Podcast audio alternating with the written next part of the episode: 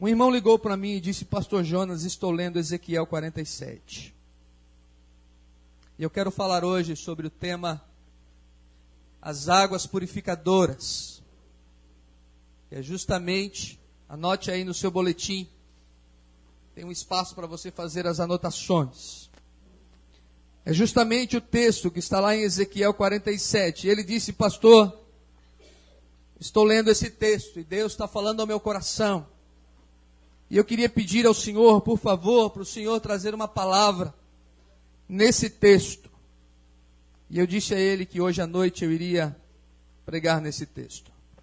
Então, por favor, abra sua Bíblia em Ezequiel capítulo 47, a partir do verso 1.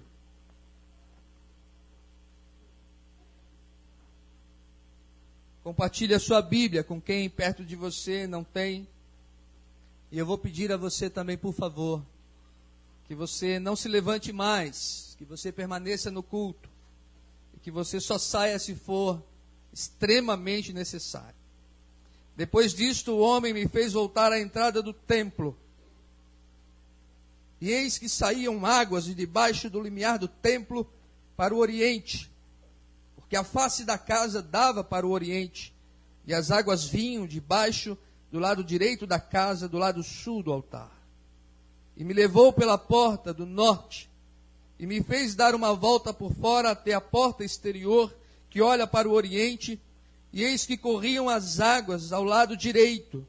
E saiu aquele homem para o oriente, tendo na mão um cordel de medir. E mediu mil côvados, e me fez passar pelas águas, águas que me davam pelos tornozelos e mediu mais mil e me fez passar pelas águas, águas que me davam pelos joelhos. E mediu mais mil e me fez passar pelas águas, águas que me davam pela cintura. E mediu ainda outros mil, e era já um rio que eu não podia atravessar, porque as águas tinham crescido, águas que se deviam passar a nado, rio pelo qual não se podia passar. E me disse: Viste isto, filho do homem? Então me levou e me tornou a trazer à margem do rio, e tendo eu voltado, eis que à margem do rio havia grande abundância de árvores, de um e de outro lado. Então me disse: Estas águas saem para a região oriental e descem a campina e entram no mar morto, cujas águas ficarão saudáveis. Toda criatura vivente que vive em enxames viverá por onde quer que passe esse rio, e haverá muitíssimo peixe e aonde chegarem estas águas, tornarão saudáveis as do mar, e tudo viverá por onde quer que passe este rio. Junto a ele se acharão pescadores, desde Engedi até em Englaí, e haverá lugar para se estenderem redes. O seu peixe, segundo as suas espécies, será como o peixe do mar grande, em multidão excessiva. Mas os seus charcos e os seus pântanos não serão feitos saudáveis serão deixados para sal. Junto ao rio, as ribanceiras de um e de outro lado, nascerá toda sorte de árvore que dá fruto para se comer, não fenecerá sua folha, nem faltará o seu fruto, nos seus meses produzirá novos frutos, porque as suas águas saem do santuário, o seu fruto servirá de alimento e a sua folha de remédio. Amém. Ore mais uma vez. Em nome de Jesus. Peça a Deus para fazer alguma coisa hoje na sua vida. Deus, todos os dias, faz alguma coisa tremenda em algum lugar do mundo. E Ele pode fazer hoje uma coisa diferente na sua vida hoje, ou na vida da nossa igreja, ou na minha vida. Diga, Senhor, traga uma palavra para mim hoje à noite. Uso o pastor Jonas para falar algo novo no meu coração, abençoador. Peça a Deus. O pastor Toninho pregou aqui domingo passado, dizendo que devemos pedir a Deus, clamar a Deus, pela plenitude do Espírito Santo de Deus, por ser cheio do Espírito Santo de Deus. Clame. Não se satisfaça com o mínimo de Deus. Diga, Senhor, eu não quero ficar satisfeito com o mínimo do Senhor na minha vida. Eu quero mais. Senhor, toma o teu povo em nome de Jesus e nos abençoa agora. Pai, eu te peço em nome de Jesus, faz alguma coisa nova hoje, diferente. Unge o teu povo, abençoa. Que essa igreja, Senhor, seja ministrada agora pelo teu Espírito Santo. Que saiamos daqui, Senhor, abençoados, renovados, curados, restaurados, reconsagrados. Pai, em nome de Jesus, que teu Espírito Santo flua no nosso meio, agindo nas nossas vidas e abençoando o povo que está aqui hoje. Os membros da igreja, os não membros da igreja, os visitantes. Senhor, em nome de Jesus, nós queremos receber tudo o que o Senhor planejou para nossas vidas nesta noite. E muito obrigado por tudo que já houve, por tudo que já aconteceu. Muito obrigado em nome de Jesus. Amém, irmãos. Amém. Irmãos, nesse texto, o profeta Ezequiel, ele está cativo na Babilônia. Ele é um escravo no meio do povo. Ele cuida do povo, ministra do povo no meio do cativeiro babilônico. Na mesma época que Daniel. Daniel está no palácio servindo ao rei e estando ali com outros da sua cidade, mas Ezequiel está lá no meio do povo vivendo esse tempo de cativeiro. E Deus lhe dá um momento de alento, de consolo, de graça, para que ele possa ajudar o povo e enaltecer o povo e trazer ânimo para o povo, porque o povo é escravo. Então, a partir do capítulo 40, ele começa a ter a visão de um homem que veio de Deus, um homem no aspecto de bronze, um anjo do Senhor, que vem para ele e traz na mão uma fita métrica, um cordel de medir, uma espécie de uma trena. E ele então começa a medir a, a reconstrução do templo que tinha sido destruído por Nabucodonosor. E começa a mostrar como vai ser a reconstrução do templo, como vai ser a reconstrução do altar, como as coisas vão acontecer e como o culto será restaurado. E no capítulo 47, Ezequiel está no alto monte. E o anjo está lhe mostrando o templo, lhe dando uma visão desse templo novo, porque o templo real tinha sido destruído. Então, para ele falar para o povo no cativeiro, dizendo: gente, vamos nos alegrar, vamos ter esperança, porque nós vamos voltar para a nossa terra. E Deus já me mostrou, Deus já fez com que eu visse o nosso novo templo. Mas chega um momento em que o anjo leva para a porta oriental, a porta que dá para a cidade de Jerusalém. E quando Ezequiel chega naquela porta, e ele observa que aquela porta dá para o altar do Senhor. E do altar de Deus começa a nascer umas águas, conhecidas, como nós cantamos, como águas purificadoras. Um rio sagrado, um rio de Deus, um rio que sai do altar. E essas águas saem por essa porta e começam a descer a colina. E ela vem descendo essa montanha. E aquela montanha fica às margens do Mar Morto. E o Mar Morto fica numa depressão da terra e as águas são muito salgadas, seis vezes mais salgadas que o mar que nós conhecemos, e por isso se chama Mar Morto, porque não vive peixe ali. E em volta, na margem, não nasce árvore, não tem fruto, não tem folha. É uma região desértica. E à medida que a água vem descendo, vai tocando lá naquele mar morto, o anjo diz para Ezequiel: Ezequiel entra no rio. E Ezequiel entrou naquele rio. Ele sentiu o frescor daquelas águas nos seus pés. E o anjo começou a convidar Ezequiel a ir um pouco mais adiante. E à medida que ele ia caminhando dentro daquele rio, o rio ia ficando mais profundo. E chegou a um ponto em que ele estava nadando no rio. E quando ele está nadando no rio, o anjo pega e o leva de volta para a margem. Só que quando ele chega na margem, ele observa algo tremendo. Um milagre aconteceu. Porque de uma e da outra banda daquela margem do rio começaram a nascer árvores. E árvores com folhas que não morriam. E começaram a dar frutos. E aqueles frutos e aquelas folhas iam de alimento e de remédio para o povo. E quando as águas chegaram no Mar Morto, ele percebeu que os peixes nasceram ali. E eram peixes grandes, não eram peixes pequenos. E os pescadores jogavam as redes e puxavam aqueles peixes. E o anjo disse assim para ele: Tu viste? Viste o que aconteceu aqui? Você entendeu? Você compreendeu o que aconteceu aqui? Você consegue perceber a profundidade dessa visão que você está tendo? E essa pergunta ela permanece. Que às vezes a gente passa o nosso olhar pelo texto e a gente não compreende, não consegue visualizar o que o anjo queria dizer para Ezequiel. E talvez você possa perguntar, pastor, como eu posso, e o Jefferson que mude aí, como eu posso experimentar mais do poder dessas águas purificadoras? Como, pastor? Pastor, eu, eu li o texto, eu já ouvi mensagem nesse texto, mas eu não, ainda não entendi o como eu posso experimentar um pouquinho mais disso. Em João 7,37 diz: Se alguém tem sede, venha a mim e beba. Mas às vezes a gente não sabe como fazer isso. Como a gente pode ter uma ideia de fazer isso. Deixa eu dar uma ilustração para você. Vou pedir para o Jefferson colocar um videozinho ali. E eu quero ilustrar de uma forma bem interessante para você tentar compreender. Tá certo?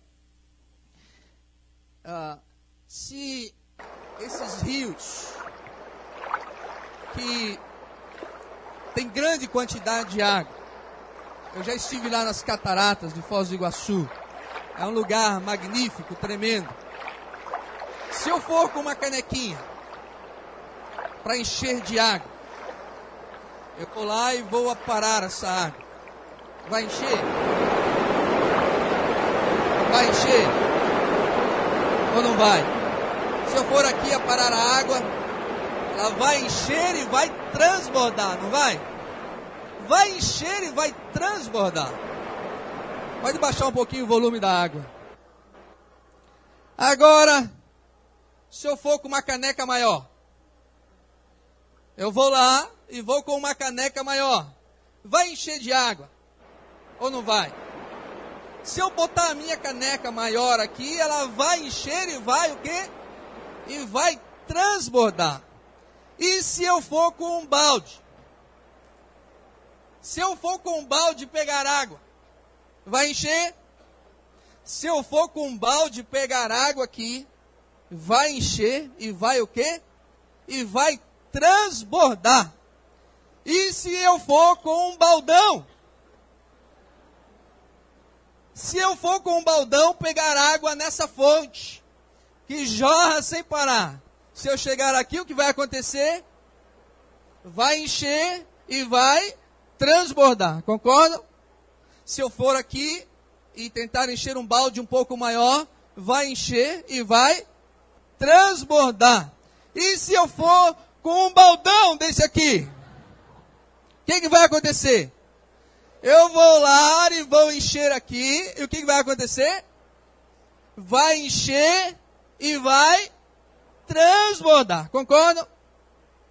Irmãos, o rio de Deus é o poder do Espírito Santo em nossas vidas.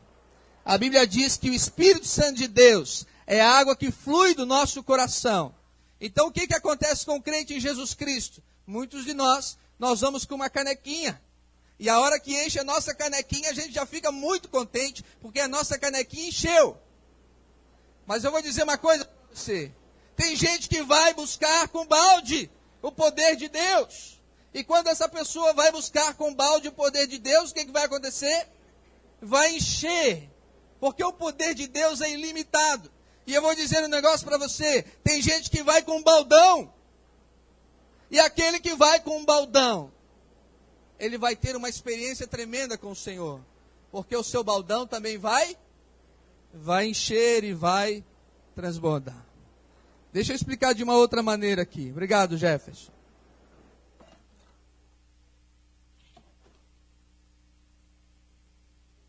Eu ontem eu fui lá na casa do irmão Adão, da irmã Márcia, e trouxe umas pedras de lá. Fui ali na irmã, na cozinha da irmã Terezinha, peguei um vidro. Depois eu devolvo minha irmã. Irmãos, eu posso colocar nesse vidro algumas pedras grandes pedras. Essas pedras representam minha oração por um emprego novo, por um carro novo, para a compra da casa, pela salvação de um filho, por passar no vestibular, por alguma coisa que eu quero que Deus faça na minha vida.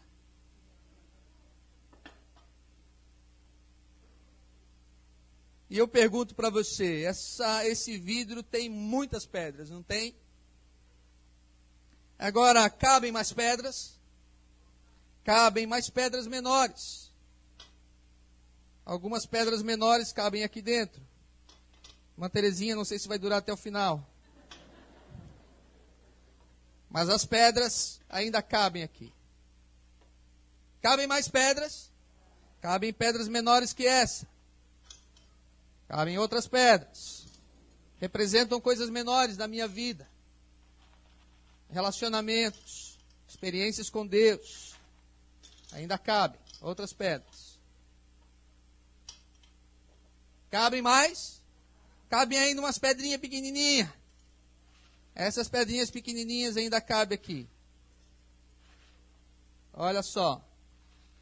Representam o meu relacionamento com o Espírito Santo de Deus, na minha intimidade, coisas que ninguém sabe, só eu e Deus. Cabe mais? Ainda cabem pedrinhas bem pequenininhas, pequenas areias da minha intimidade com o Senhor. Ainda cabe mais aqui.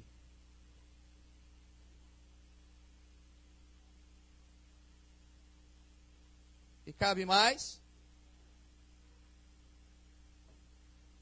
Posso derramar sobre tudo isso a água do Espírito Santo de Deus. E Ele vai movendo tudo isso, compactando tudo isso, enchendo a minha vida. E a gente pensa que a nossa vida está cheia, mas não está. Porque se a gente buscar o Espírito Santo de Deus, vai ser totalmente derramado sobre tudo isso de uma maneira incrível que você nunca viu na sua vida. Pode encher completamente. Às vezes a gente acha que não cabe mais nada. Às vezes a gente acha que nós já temos muito de Deus. Que nós já não precisamos de mais nenhuma experiência, de nenhum vigor, de nada com o Senhor. Mas eu quero mostrar hoje à noite para você uma coisa que eu tenho vivido e que eu espero que você viva também. É que quando você tem um relacionamento pessoal com Jesus, você pode experimentar mais dele. Mais dele mais do que você jamais experimentou em toda a sua vida espiritual ou cristã. Como? Três coisas importantes. Primeira, escreva aí. O rio de águas purificadoras começa onde? Hã? Começa no altar de Deus.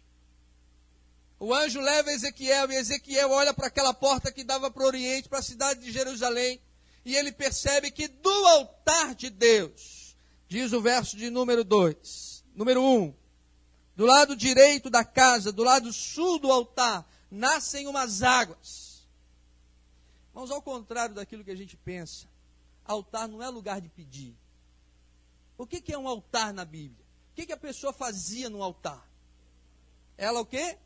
Ela ofertava, ela oferecia, ela entregava um sacrifício a Deus, e o cheiro daquele sacrifício, a fumaça daquele sacrifício, chegava até o Senhor. Às vezes, quando nós vamos ao altar de Deus, irmãos, é só para pedir. Eu quero isso, eu quero isso, eu quero aquilo, eu quero mais aquilo, eu quero que o Senhor me abençoe, que o Senhor me faça isso, que o Senhor me realize aquilo, que o Senhor me dê aquilo. E nós perdemos a noção do que é o altar de Deus. Altar de Deus é lugar para nós irmos para oferecer, para entregar, para oferecermos nossa vida, consagrarmos nossos talentos, entregarmos tudo aquilo que somos, entregar o nosso coração e não para pedir. Se você quer experimentar mais de Deus na sua vida, você precisa vir à igreja ou você precisa ir lá no seu quarto, ou lá no seu altar, na sua casa, onde você ora a Deus, e você oferecer sua vida, oferecer seu coração, oferecer quem você é, e dizer: Senhor, usa-me. Faz algo novo, diferente na minha vida. Senhor, eu não vim aqui para pedir. Eu não vim aqui com a minha lista de supermercado. Eu vim aqui só para dizer que eu me ofereço a Ti. Eu vim aqui só para ter comunhão contigo. Eu vim aqui só para dizer, Senhor, eu te amo. Senhor, eu te louvo, eu te bendigo. Aquele sábado de manhã foi isso que as pessoas foram fazer lá na frente. As pessoas que estavam à minha volta, eu não ouvia elas pedindo. Eu ouvia que elas se ofereciam, que elas se entregavam, que elas se consagravam a Deus. E o Espírito Santo de Deus moveu as nossas vidas naquela manhã e nos abençoou grandemente.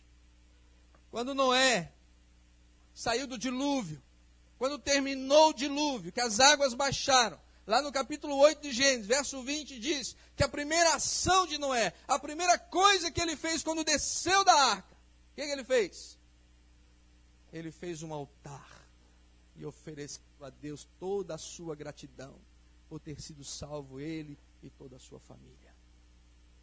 Quando Elias estava lutando com os profetas de Baal, e os profetas de Baal não conseguiram fazer com que descesse o fogo do céu. Lá em 1 Reis capítulo 18, verso 30. Diz que Elias chamou todo o povo. E olha bem o que o texto diz. Anota aí para você ler em casa. E Elias reconstruiu o altar que estava em ruínas, diz o texto. Quando o povo de Deus estava afastado de Deus, longe de Deus, adorando deuses falsos, adorando os deuses de Baal, o altar do povo estava em ruínas, estava destruído. O seu altar precisa estar restaurado. Porque se o seu altar está em ruína, os deuses que aparecem, os princípios que aparecem, as ordens que aparecem, as desgraças que vêm sobre o povo, são porque nós não estamos cuidando do nosso altar. Irmão do céu, você lembra quando você orava mais a Deus? Você lembra quando você buscava mais a Deus? Quando você lia mais a sua Bíblia? Quando você ia na igreja com a sua mãe? Quando você orava com seu pai em casa? Ou do dia que você se converteu, que você estava tão feliz de ter aceito Jesus no seu coração? Que você tinha prazer em pegar a sua Bíblia, ir para a igreja, em servir, mas aos poucos a nossa vida vai se envolvendo com tantas outras coisas, com pedras maiores, e a gente vai perdendo essa comunhão de ser cheio do Espírito Santo de Deus. Está totalmente envolvido com o Senhor. Se você não restaurar o altar na sua vida, você vai continuar a buscar água de canequinha. E Deus vai te dar. Porque a água está lá. E o rio flui sem parar.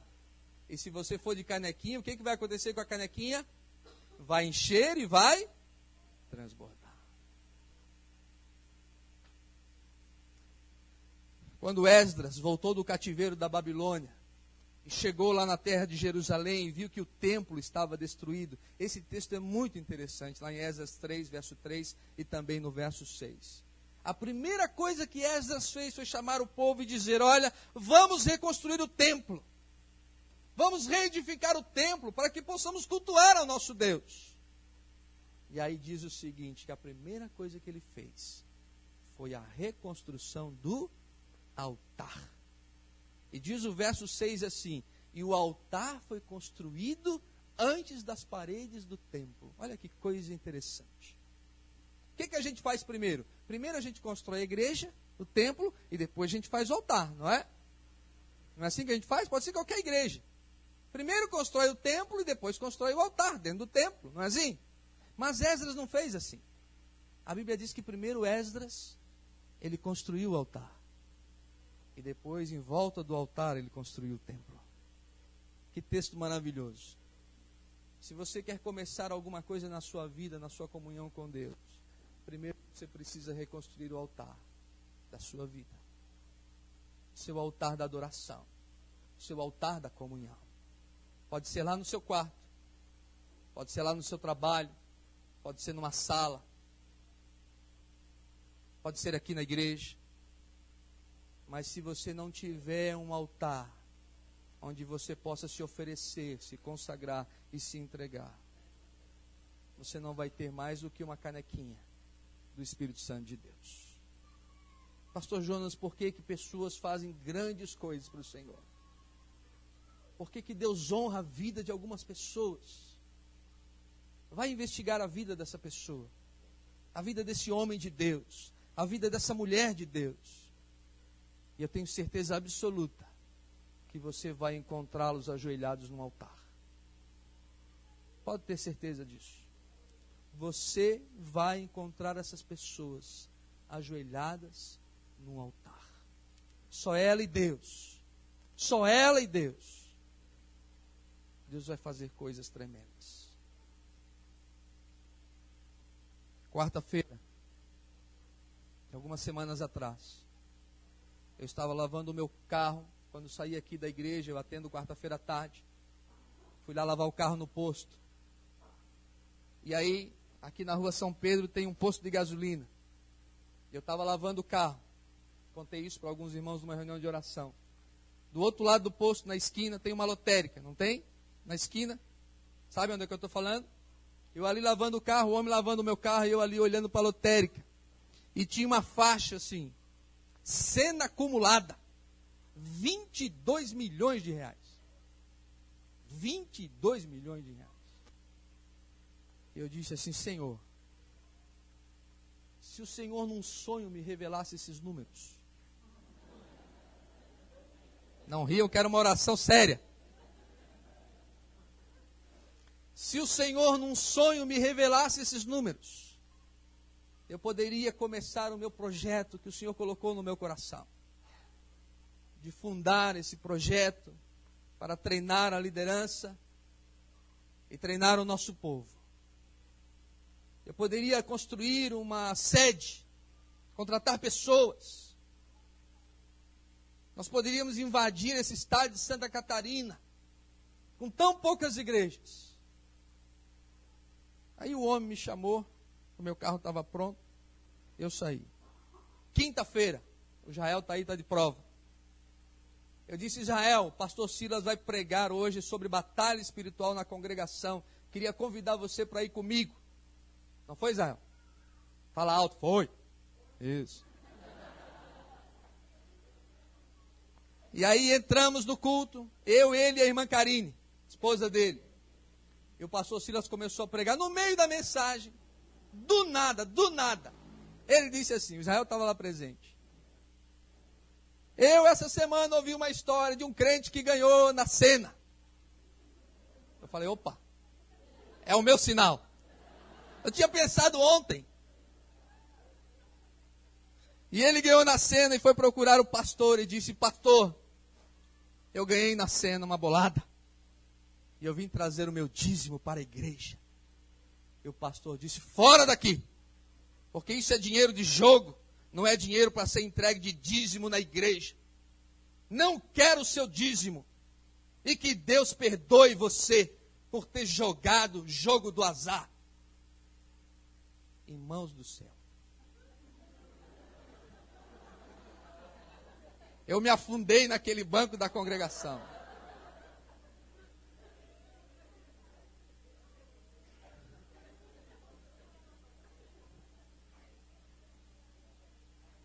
E aí eu vim muito derrotado lá da congregação. Já estava já estava até escolhendo meu carro novo, tudo.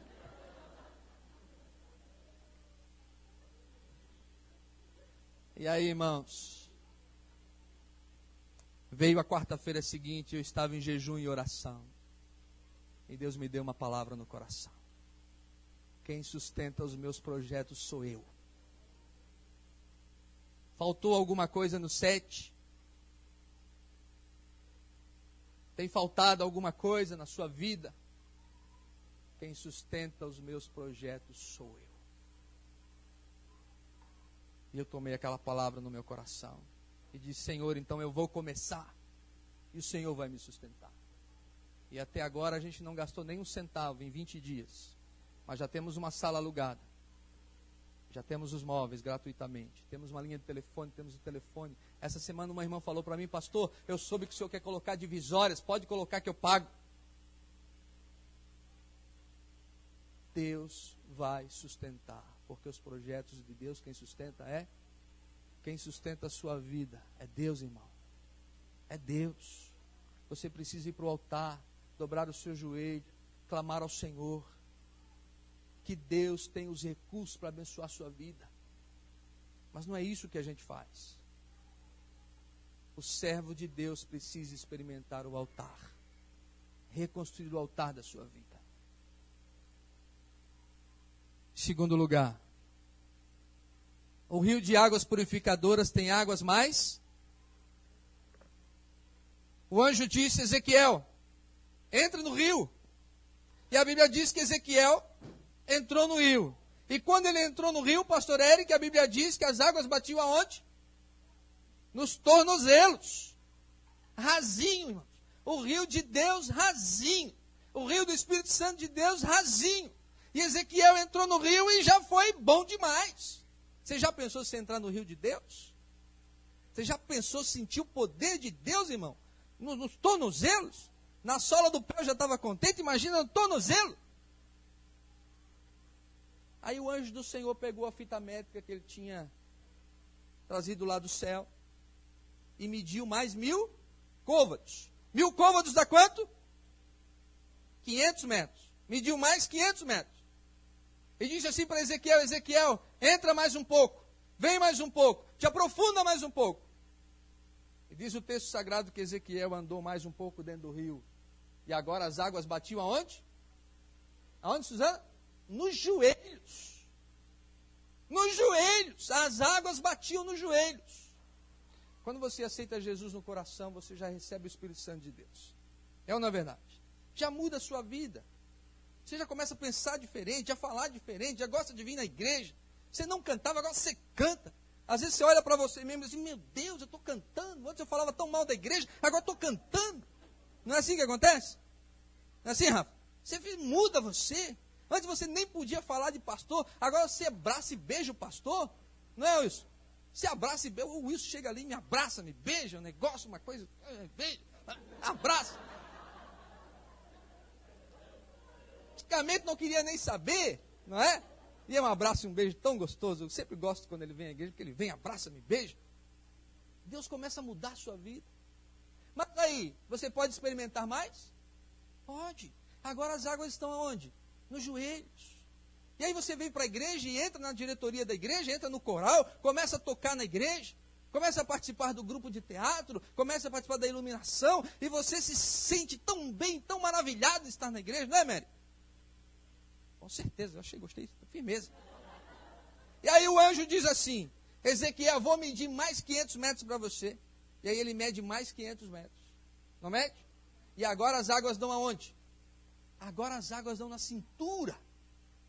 E aí quando você começa a experimentar momentos com Deus, o Espírito Santo de Deus começa a falar com você, você começa a ter revelação de coisa para a sua vida, de visão para o seu ministério, você começa a experimentar mais do Senhor. E aí o anjo mede mais 500 metros. E diz Ezequiel, vem mais um pouco. E diz o texto sagrado que agora as águas dão aonde? Hã? Estão dando agora, meus irmãos, num momento em que ele não consegue mais passar a nado. Não consegue mais passar é, andando, agora tem que ser a nado. E agora ele está nadando no rio de Deus. Ele está mergulhando no rio de Deus. Ele está se envolvendo no rio de Deus. Você já experimentou num rio sagrado e você nadando nesse rio? Experimentando esse rio de Deus? Coisas tremendas começam a acontecer na sua vida e você tem experiências incríveis com o Senhor. Talvez você nunca tenha tido. Ou talvez você já tenha tido. Momentos em que você sentiu o Espírito Santo de Deus te envolvendo totalmente. Eu tive um momento na minha vida, um sábado de manhã, a Thelma tinha ido para um retiro com a Andressa. E eu fiquei em casa e fui fritar um ovo. Eu sou bom nisso. Cafu, você precisa provar o meu ovo um dia. Estava fritando um ovo, um arrozinho. Aí, no nosso apartamento, onde o Clailton mora hoje, da cozinha para a sala tem uma janela. E a televisão ficava de uma posição que da cozinha a gente via a televisão. E eu estava ouvindo a televisão e vendo a televisão e um pastor estava pregando. E aí eu botei a frigideira e botei o óleo dentro da frigideira. Mas eu comecei a ouvir aquela mensagem enquanto o azeite aquecia. Eu peguei o ovo na mão e fiquei olhando pela janela da TV. E aí eu fui para a sala. E à medida que eu estava na sala, aquilo começou a mexer comigo de uma maneira tão incrível, tão abençoadora, eu me lembro que eu me ajoelhei na sala. E aí, meus irmãos, eu não lembro quanto tempo passou. Eu não sei se passou 10 minutos, 15 minutos, uma hora. Mas eu fiquei ali, numa comunhão tão incrível com Deus, com o Espírito Santo de Deus, que quando eu voltei a mim, a casa estava cheia de fumaça. E eu pensei, a glória de Deus encheu a minha casa.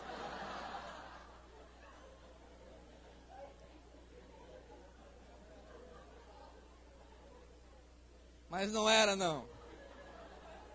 Era a frigideira. Quando eu cheguei e olhei pela janela que dá para a cozinha, o fogo tinha entrado dentro da frigideira. E estava dessa altura. Já aconteceu com você isso? Já? Estava dentro.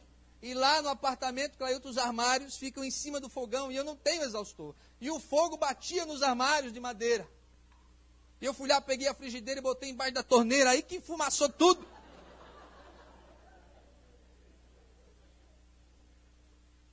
E aí, quando eu abri as janelas e fui lá olhar, e está lá até hoje, o Clailton pode mostrar. Não tem marca de fumaça nos armários da cozinha. Não tem marca de queimado. Não tem marca de fogo porque o Espírito Santo de Deus estava ali.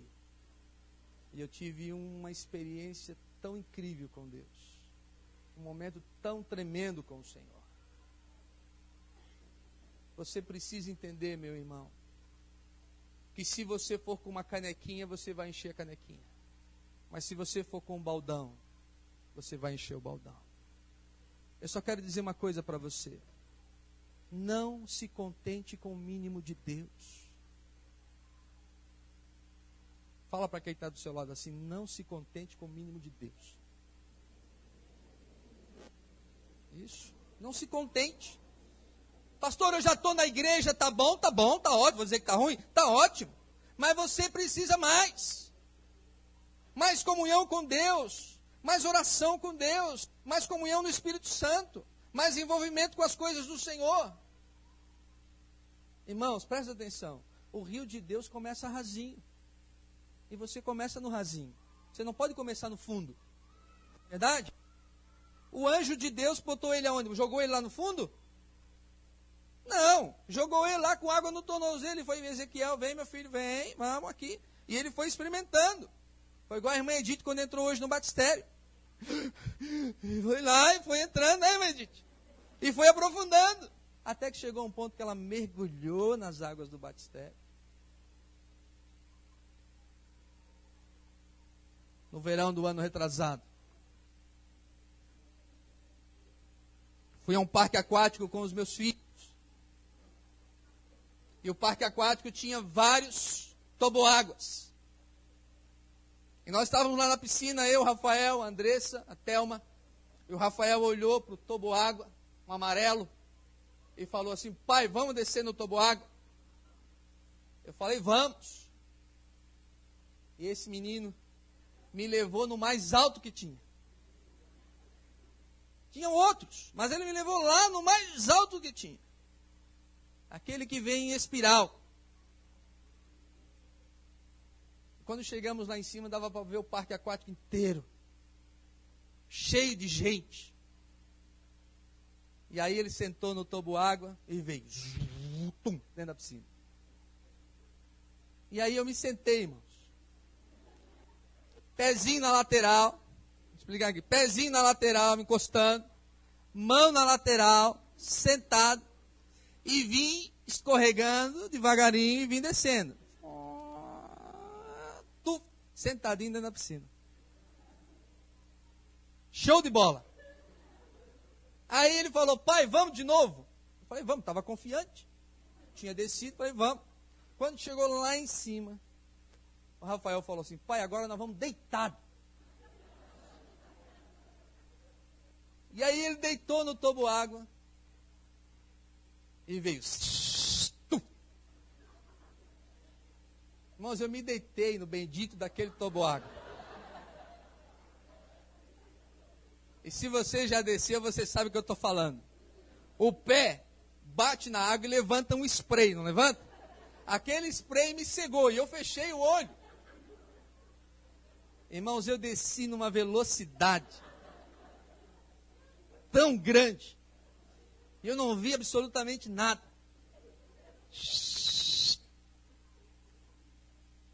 Mas eu caí de um jeito, irmãos, que quando eu saí do água, a minha perna levantou, assim, que eu vim deitado. E quem disse que eu achava o fundo?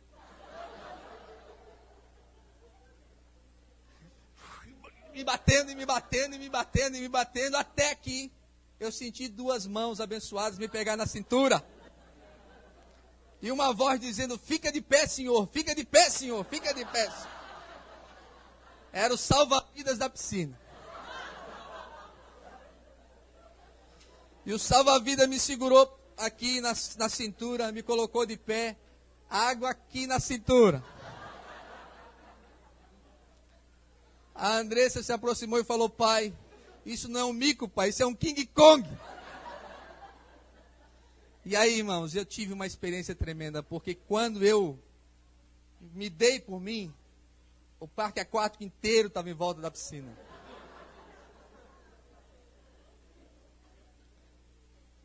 O que, que eu devia ter feito? Devia ter ido no toboágua de criança. Não é? Ter descido. Depois no toboágua um pouquinho maior. Não é? Mas o Rafael já quis me levar lá no, no último, no, no, mais em pé. Então eu queria, devia ter ido primeiro, ido no toboágua menor, ter me acostumado, ter ido no maior, até chegar naquele. Foi isso que o anjo fez com Ezequiel. Foi chamando Ezequiel a se aprofundar. O que, que acontece com você às vezes ou comigo? A gente quer já ter experiências com Deus. Aí muda de igreja. Aí vai para lá porque lá tem fogo do Espírito Santo. E lá o Espírito Santo está descendo com tudo com lado. E lá não sei o que, e você vai. E o que, que acontece com você? Você até se queima, até fica chamuscado, porque fogo está lá mesmo. Mas não muda nada na sua vida. Não muda nada na sua vida. Não passa de uma experiência com Deus. Agora, quando você começa a crescer espiritualmente, com água do Espírito Santo no joelho e na cintura e na comunhão com Deus, e quando você percebe, você está nadando com Deus, e está nadando no Espírito Santo, e o Espírito Santo está fazendo coisas incríveis na sua vida. E a terceira coisa, quando nadamos no rio de águas purificadoras, tudo em nossa volta se. Olha só que coisa incrível. Aquela era uma região desértica, pastor. Aquele rio era salgado que nada vivia. Mas diz o texto sagrado que enquanto Ezequiel nadou no rio, o anjo foi lá e buscou Ezequiel. Levou Ezequiel para a margem. E quando Ezequiel chegou na margem, o que, que ele viu? Ele viu árvores. Ele viu folhas. Ele viu frutos. Quando ele olhou para o mar morto, o que, que ele viu? Ele viu que as águas tinham sarado que os peixes tinham nascido e que os pescadores jogavam as suas redes, não foi, João? Grande lição aqui. Presta atenção. Quando as árvores nasceram e os peixes cresceram naquele rio, onde é que estava Ezequiel? Responda para mim. Ele estava nadando no rio de Deus. Foi Ezequiel que plantou as árvores? Foi Ezequiel que fez nascer os frutos? Foi Ezequiel que fez criação de peixe? Enquanto as árvores cresceram e os peixes nasceram, Ezequiel estava nadando no rio de Deus. E o anjo diz assim para Ezequiel: Ezequiel, viste? Viste, Ezequiel? Tu entendeu isso, Ezequiel? Ezequiel, você está tentando plantar árvores em terra seca. A enxada não, não afunda ela bate na terra e volta. Você está tentando criar peixe no mar salgado com esse povo. Não é esse o caminho. Esse povo precisa restaurar o altar e se aprofundar na comunhão comigo, porque enquanto estiverem em comunhão comigo, eu tenho poder para fazer nascer as árvores e eu tenho poder para fazer nascer os peixes. Você fica tentando cavucar sua terra e às vezes está seca e você não obtém resultado, porque você não tem poder para isso. Você fica jogando lá as tainhotas no mar morto e morre tudo. Não nasce, não cresce. Porque você não tem poder para isso. Nós fazemos o contrário. Seu marido não é crente, seu marido não é evangélico, você fica pregando, pregando, pregando, pregando para ele. Seu marido é terra seca, minha irmã. Você tem que nadar no rio e quem tem poder de transformar seu marido é Deus. Você fica com seu filho, batalhando pelo seu filho, batalhando, batalhando, batalhando. Não é assim que deve fazer. A Bíblia diz que se você buscar a Deus e nadar no rio de Deus, Deus vai mudar a margem da sua vida. Vai alcançar seu filho, a terra seca do coração dele, as águas salgadas. Você fica se batendo para resolver problema financeiro, se bate daqui, se bate dali, faz empréstimo, faz outro empréstimo, faz isso, faz aquilo. E não é assim que a Bíblia ensina, meu irmão. Minha irmã, a Bíblia diz que se você buscar a Deus e clamar e se aprofundar no rio de Deus, Deus muda mais da sua vida. Deus transforma mais da sua vida. Nós fazemos o contrário. A gente tem, como crente em Jesus Cristo, como crentes no Senhor, como aqueles que têm o Espírito Santo de Deus, nós temos um rio maravilhoso que não para de jorrar, que passa na nossa frente diariamente, na nossa casa, na nossa igreja, na nossa empresa, passa diariamente. E eu fico cavando a terra seca e não entro no rio e não aprofundo no rio. É isso que a gente faz. Nade no rio e Deus muda a margem da sua vida. Nade no rio e Deus muda a margem da sua vida. Nade no rio e Deus muda a margem da sua vida. Se aprofunde no rio. Às vezes eu digo para Deus, Senhor, por esse motivo eu estou nadando no rio. Por esse motivo eu estou aqui ajoelhado, em comunhão contigo, porque eu sei que eu não tenho o poder de fazer isso acontecer ou de transformar isso, mas eu sei que o Senhor tem. Na quinta festa da esperança, eu fui lá orar no ginásio, como eu sempre faço. Fui lá e orei, orei em cima da quadra, dois, três dias antes de começar, e orei em cima do palco, e orei na arquibancada, e disse: Deus, faz algo tremendo aqui nesse fim de semana. Abençoa os sete, abençoa as pessoas. E Deus falou comigo nitidamente para a festa por uma hora para me prestar um culto. Porque nas quatro primeiras festas nós não tínhamos parado a festa. Eu disse, Senhor, parar a festa. Acho que o senhor não entendeu. A festa é para arrecadar dinheiro para o orfanato. Se eu paro a festa por uma hora, é prejuízo na bolsa. Como é que eu posso parar a festa?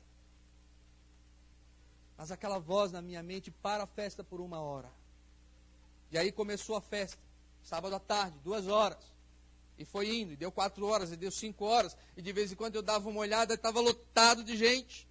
A festa ultimamente tem dado cinco mil pessoas. E eu dizia, Senhor, agora não posso parar a festa, tem muita gente. Se eu parar a festa agora, esse povo não compra. E se o povo não compra, não tem dinheiro no sete.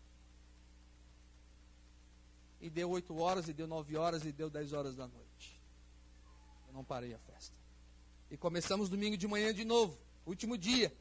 Nove da manhã, meio-dia, e o churrasco pegando lá, e o povo comendo, e o povo almoçando, e o povo comprando coca, e comprando coxinha, e comprando empadão, e lá no cachorro quente, e deu duas, três horas, quatro horas, cinco horas, seis horas, e a festa não parava. E deu dez horas da noite, e eu não parei a festa. Como é que eu ia parar, meus irmãos? Como é que eu ia parar a festa se Deus não tinha entendido nada. Era para ganhar dinheiro a festa. E aí nós desmontamos tudo. E mais ou menos umas duas horas da manhã, Edil, quando a gente terminou a desmontagem, carregar o último caminhão, eu fui lá desligar o disjuntor. E quando eu desliguei o disjuntor, me deu uma coisa assim tão tremenda. Eu comecei a chorar, chorar, chorar, chorar dentro do ginásio, chorar, chorar, chorar. E no meio daquela quadra eu olhei para o teto do ginásio e falei: Deus, me perdoa. Eu me comprometo contigo que no ano que vem eu vou parar a festa. E aí nós fomos embora, a comissão de finanças contou o dinheiro, deu 18 mil reais de lucro. A festa da esperança, a quinta festa. E aí eu vim aqui e falei, irmãos, Deus falou comigo para a gente parar a festa. Aí um irmão falou, pastor, Deus falou comigo também. Eu já pensei nisso. A outra irmã falou, pastor, eu acho uma boa ideia. Eu falei, então Deus está confirmando, nós vamos parar a festa. Quando chegou na sexta festa da esperança, quando deu sábado à noite, eu tinha convidado o pastor Paulo Solonca da primeira para pregar. Eu disse agora vamos fechar por uma hora. Agora ninguém vende, ninguém compra. Uma hora a festa vai ficar fechada, por favor, compreendam. É um tempo que a gente vai dedicar ao nosso Deus. Porque Deus nos pediu esse momento de louvor, de adoração de pregação da palavra. Aí o povo veio todo para frente, ficou um só em cada barraca, barraca fechou, e o povo cantou e adorou. E o pastor Paulo pregou e fez apelo, e pessoas se converteram naquela noite. Terminou a festa domingo à noite. A comissão de finanças foi contar o dinheiro. Quanto deu na primeira? 18. Irmãos, deu 36 mil reais de lucro. Foi ou não foi, Edil? O dobro. O dobro. Porque quem tem poder de fazer essas coisas o Espírito Santo de Deus. Você precisa entender isso, compreender isso. Que Deus, que Deus quer de você que você restaure o altar e comece a adorar e servir. Que Deus muda a sua vida na sua volta. Deus muda a margem. Deus transforma o que está em volta. A única fonte de poder capaz de transformar a sua vida é o Espírito Santo de Deus. E para terminar, quem crer em mim, de João 7, 38 e 39, rios de água viva fluirão no seu interior. Isso Jesus disse com respeito ao Espírito Santo. Rios de água viva vão brotar do seu coração, do seu interior. Quem é essa água? Esse rio que corre. É o Espírito Santo de Deus. Porque Jesus é a água da vida. O Santo veio para testificar dele. O Espírito Santo de Deus começa a jorrar. Às vezes, queridos, nós passamos 10 anos dentro da igreja, 20 anos dentro da igreja, 30 anos dentro da igreja, com água no tornozelo. Com água no tornozelo. Porque a gente não recebe o convite de Deus para se aprofundar um pouco mais, para crescer um pouco mais, para ter mais comunhão com o Senhor. Vamos ficar de pé, queridos, e vamos cantar e vamos orar. Vamos cantar, usa-me. Irmãos, vamos orar.